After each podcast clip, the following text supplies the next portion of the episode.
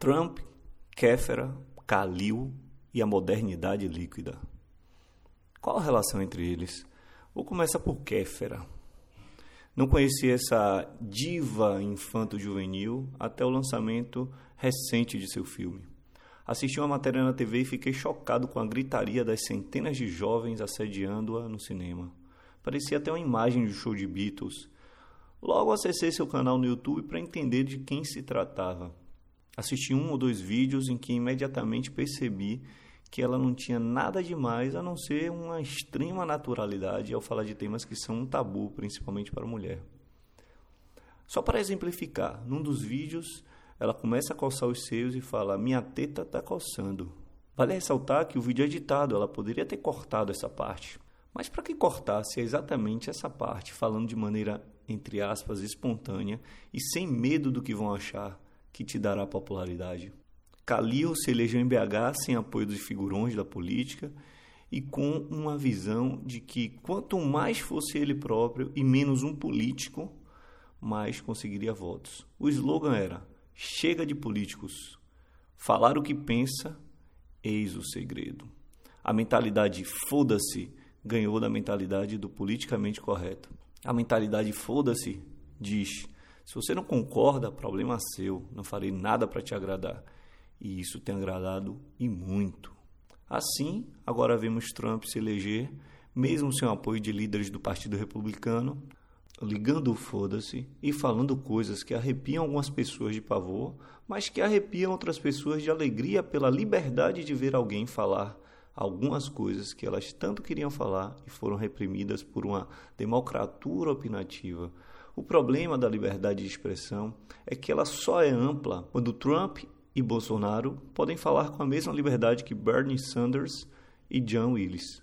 As pessoas que têm alguns pensamentos mais à direita têm se encontrado cerceadas por opiniões contra o casamento gay ou as cotas, por exemplo, e têm sido taxadas de fascistas simplesmente por discordarem do senso comum, que talvez não seja tão comum assim, vide as eleições.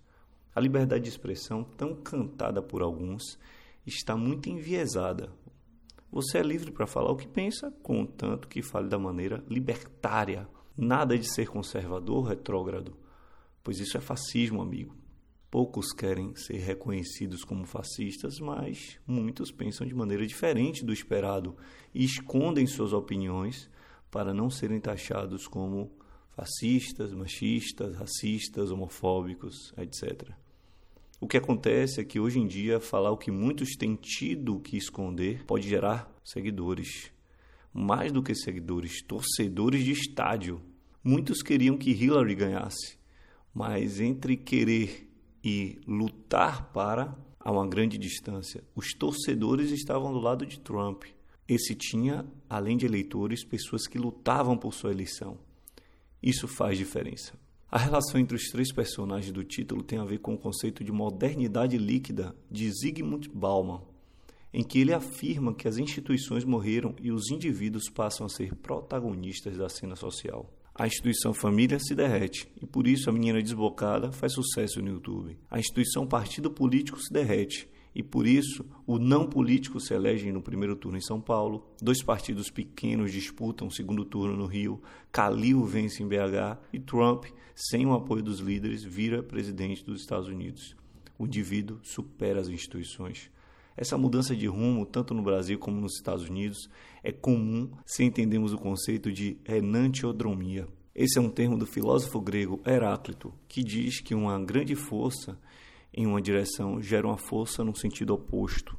A vida é feita de ciclos. E essa mesma força que trouxe Obama e trouxe Lula é a mesma que impulsiona Trump e Bolsonaro. Yang, você quer dizer que isso é bom ou ruim? Não quero dizer nada além de reconhecer a sabedoria de Heráclito e ver que é realmente assim. Para finalizar, quero somente lembrar que democracia significa governo da maioria, não necessariamente as melhores escolhas ou as mais justas. Justiça e democracia nem sempre estão juntas. Bem comum e democracia nem sempre estão juntos. Isso não significa que devemos satanizar a democracia, mas muito menos que a romantizemos e a santifiquemos como a solução de todos os problemas. Democracia é quantidade e não há relação nenhuma entre quantidade e qualidade. As mesas podem estar juntas ou separadas. sem relação causal entre uma e outra. Essa é a verdade sobre a democracia. Ela pode se virar contra os que lutaram por ela. E como diz Herbert Sebastian Agar, a verdade que torna os homens livres é, na maioria dos casos, a verdade que os homens preferem não ouvir. E como democracia é liberdade para escolher seus líderes, fecho com a reflexão de Bauman sobre liberdade. A liberdade é uma bênção ou uma maldição? Uma maldição disfarçada de bênção ou uma bênção temida como maldição? Muito obrigado, amigos. Até o próximo Youngcast.